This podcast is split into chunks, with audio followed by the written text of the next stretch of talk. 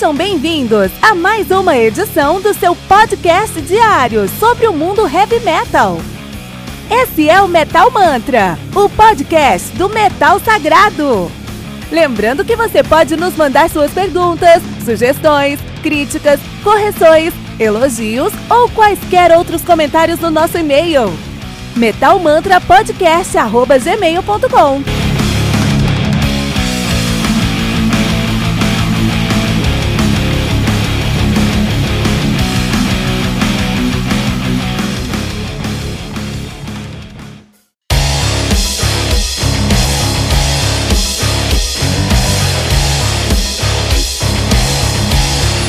Você ouviu os últimos lançamentos do mundo heavy metal? Não tá sabendo daquele show que está todo mundo falando? Nossa, em que mundo você vive? Ah, sim, em um mundo sem o aplicativo do Anchor FM, né? Faça isso agora mesmo e busque por Metal Mantra. Favorite nosso podcast e pronto. Você nunca mais vai perder uma atualização sobre o mundo do heavy metal, além de poder ouvir todas as músicas desse episódio.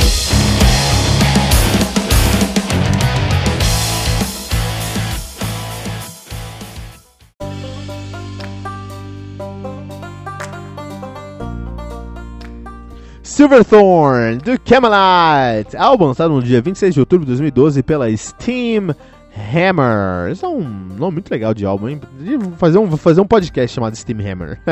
podcast de, de tecnologias steampunk. Olha aí, cara. Vou chamar a Nicoleta Rossellini pra gravar com a gente. Vai ser da hora, vai ser muito louco. Uh, álbum conta aí com 12 músicas, atualizando 56 minutos de play, né? Camelot, que é uma banda de progressive melodic power metal americana, uma das melhores bandas de power melodic metal, de é, progressive melodic power metal dos Estados Unidos. Os caras são de Tampa, na Flórida. Estão nativa desde 91 até hoje, né? Olha aí, cara. Discografia, discografia Camelot. Camelot é uma banda que eu gosto muito, tá? Cresci ouvindo no Camelot. É, logicamente, eu não quero ser o cara chato, mas é, os álbuns mais antigos eram melhores. Por quê?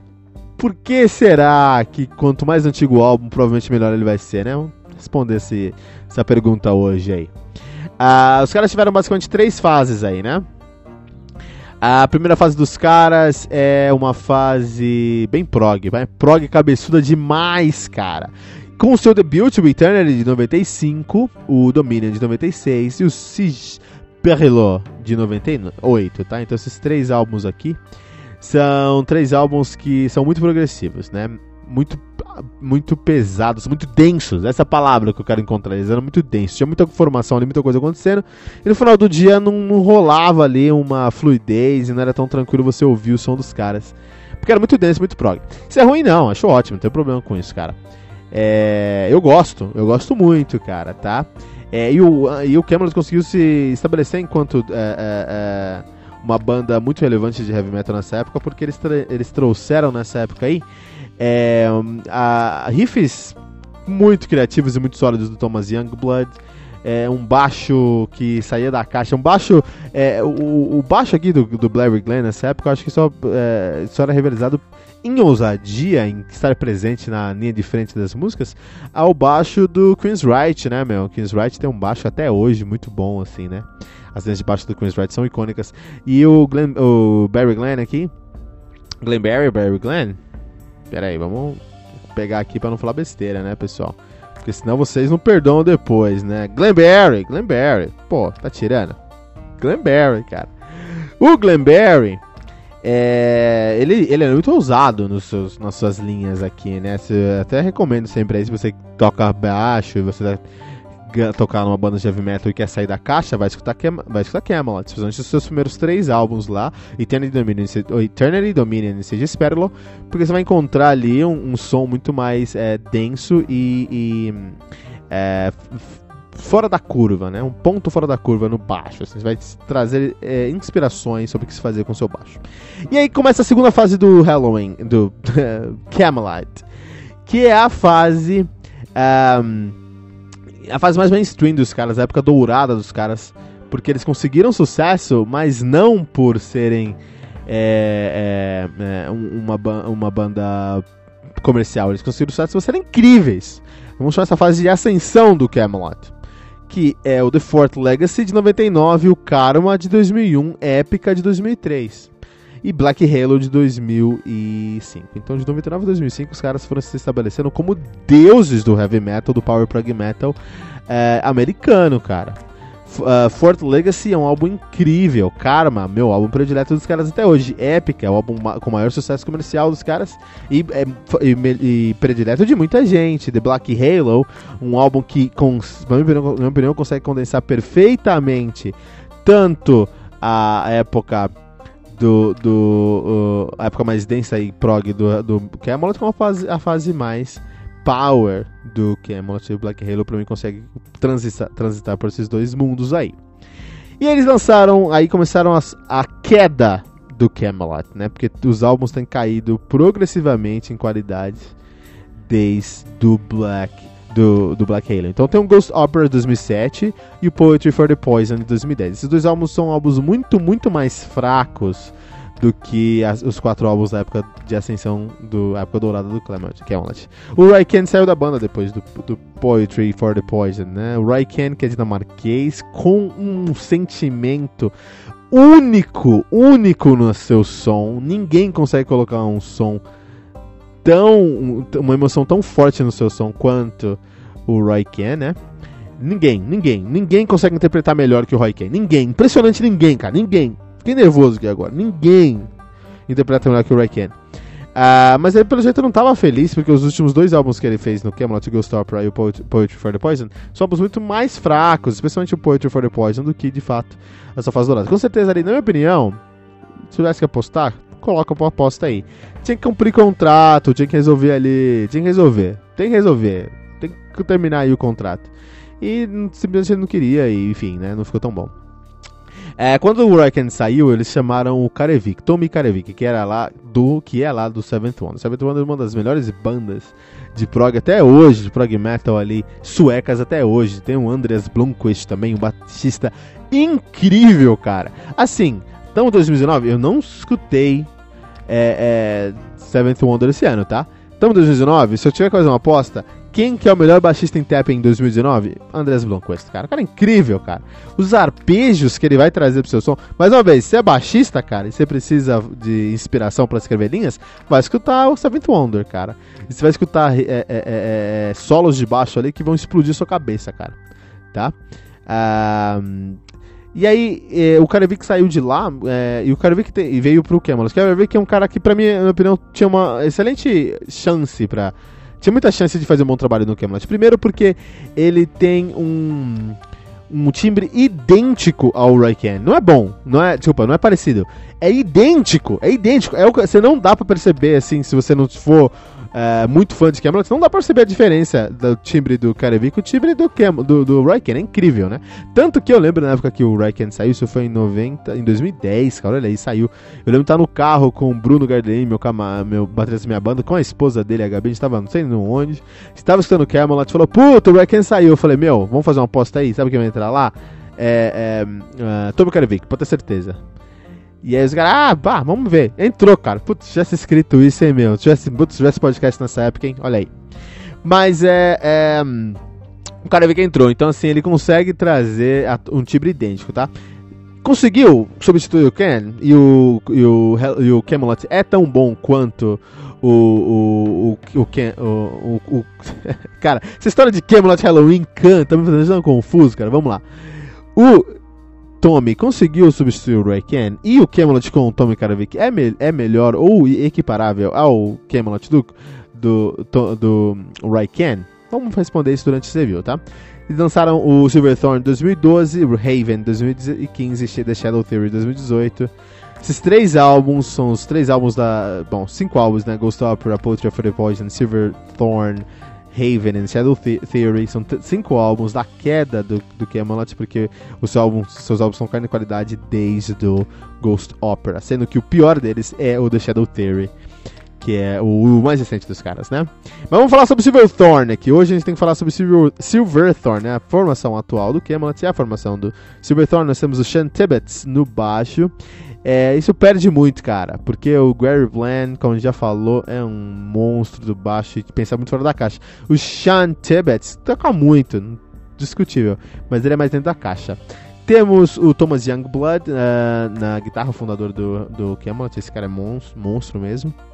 É, já recebi o e-mail dele, cara. Recebi o e-mail do Thomas Youngblood uma vez. Oliver Palotai, ele é o tecladista aqui, né? Ele toca lá no Circle to Circle. Uh, Tommy Karevic no vocal do, uh, Seventh Wonder, Wonder.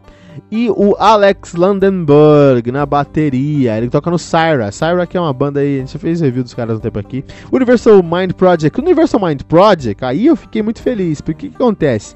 O Universal Mind Project é formado, ó, o Alex Landenberg toca no Universal Mind Project. O Universal Mind Project é formado, olha só, pelo Landenberg na bateria, o Michael Alexander no vocal, Elina Laiveira, desculpa, Michael Alexander na, na guitarra, Elina Laiveira no vocal, Henrik Both, Both no vocal e Jona Weingarten na, no teclado. E eu já entrevistei o, Henrik Both e o Jona Weingarten. Então posso encontrar uma maneira de entrevistar o Alex Landenberg e posteriormente o pessoal do Kemnat. Olha aí, ó. Compromisso aí com o Metal Mantra. Vamos tentar fazer isso acontecer, tá? Vamos lá. Um, é, a, a, a, formação faz muita diferença aqui nesse álbum, tá? Porque assim, a diferença de. É, hoje a formação do, do Camelot é uma formação profissional. Os caras sabem, os caras não vão decepcionar em, nesse contexto. Mas é, eles estão perdendo dois elementos muito importantes. Que um elemento muito, é, eles perderam dois elementos muito importantes, que foi o Sean Tibet, desculpa, que foi o Gary Bland e o Cassie Grillo na bateria. Então, Cassie Grillo e o, e o Gary, Barry Glenn são dois caras que trouxeram uma identidade pro Camelot desde, desde sempre, cara, né? Black Halo é, quer dizer, é, essa cozinha do, do Grilo e do Barry são incríveis, cara. É, e o, o, isso falta no Silverthorn, né? O, o, Grilo tá aqui, o Grilo tocou no Silverthorn, então a formação do, do, do Silverthorn é Sean Tibbets no baixo, o, o, o Glenn Barry. Temos Youngblood na guitarra, Casey Grillo na, na bateria, Oliver Palotari no teclado e Karevic no vocal. Então só saiu aqui o Blair, o, o, o, o Barry Glenn, o Glenn Barry. Nossa senhora, tô confundindo tudo hoje. É, mas já faz uma diferença, cara. Já faz uma diferença. A cozinha aqui não tá tão inspirada quanto os outros álbuns. Por outro lado, o Karevic vem com um timbre idêntico ao timbre do K, muito parecido com que o, com que o, o, o, o Journey fez com a saída do Steve Perry, eles chamaram lá o. Eu não vou lembrar o nome daquele voca... do vocalista filipino, filipino. Mas enfim, trouxeram um vocalista que tem um timbre idêntico ao, ao, ao, ao, ao Perry, o Steve Perry, né? Steven, é, é, o nome dele de verdade é o Estevão Pereira. Steve Perry, Estevão Pereira, cara, olha aí. Mas enfim. Então eles trouxeram um cara que tem um timbre idêntico ao timbre do, do Roy Ken, beleza? Funciona ótimo. Mas eles perderam um baixista que era a alma da banda. Uh, é um álbum inspirado, é um álbum ousado. Eles trouxeram aqui uma, uma grande gama de é, vocalistas para auxiliar ali o nosso querido uh, um, uh, Tom, o Karevic, né? Então, ó, eles trouxeram aqui, ó, pra cantar com o Karevic, eles trouxeram a Alissa Whiteglass, ela canta algumas músicas desse álbum, né? A Elise Red, isso é muito interessante também, né?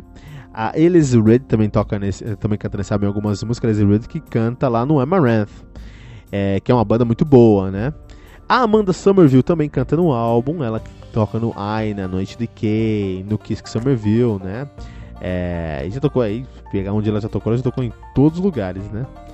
Um, e a Viola, cara, a Viola que é uma vocalista lá do Eclipse, cara, uma banda de rock alemã também, assim, a Viola também toca nesse, nesse álbum. Então eles trouxeram vocalistas femininas para meninas cantando junto com o Karevik e isso fez uh, uma transição muito tranquila porque você escuta o Khan, mas você vê uma ousadia o timbre do Khan, você vê uma ousadia porque você tem mais é, vocais guturais, que veio com a Lisa Whiteclass. Você tem duetos lindíssimos da Amanda Somerville com o Karevik, ou Red com o Karevik também, né? Então, é, acaba sendo uma, uma, uma A Elizabeth, a Elizabeth tem três músicas do álbum, cara, por exemplo. Né? Então acaba sendo uma, um, um, álbum de transição, uma transição muito tranquila. É, ficou, todo mundo ficou muito, muito animado o que aconteceu. Não é um álbum clássico do, do Camelot. Os caras com certeza estavam progredindo o som para um outro momento, é, se reinventando, o que eu acho ótimo, não tenho problema nenhum com isso. É, não é tão forte quanto outros álbuns do, do Camelot, especialmente a fase dourado, mas é melhor, melhor do que Stopper, por exemplo. É melhor do que. Muito melhor do que Silver Poetry, por exemplo, né? Não, Poetry, Poetry for the Poison, né?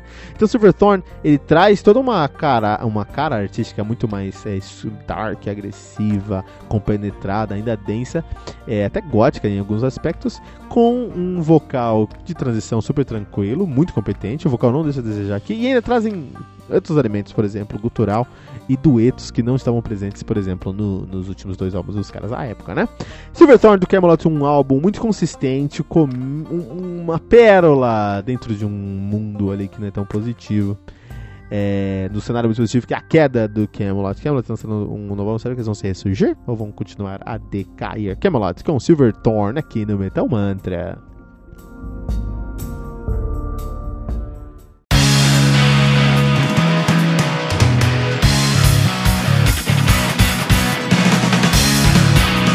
Pera aí rapidinho.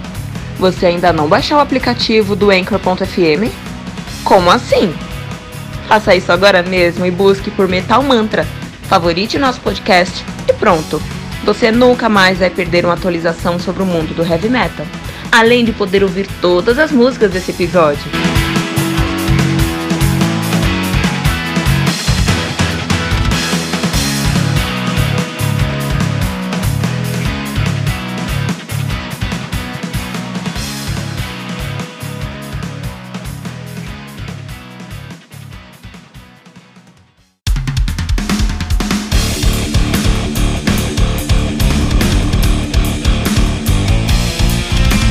Você ouviu mais uma edição Metal Mantra, o podcast do Metal Sagrado. Apresentação: Kilton Fernandes. Não deixe de compartilhar a palavra do metal compartilhando esse episódio, usando a hashtag Metal Mantra.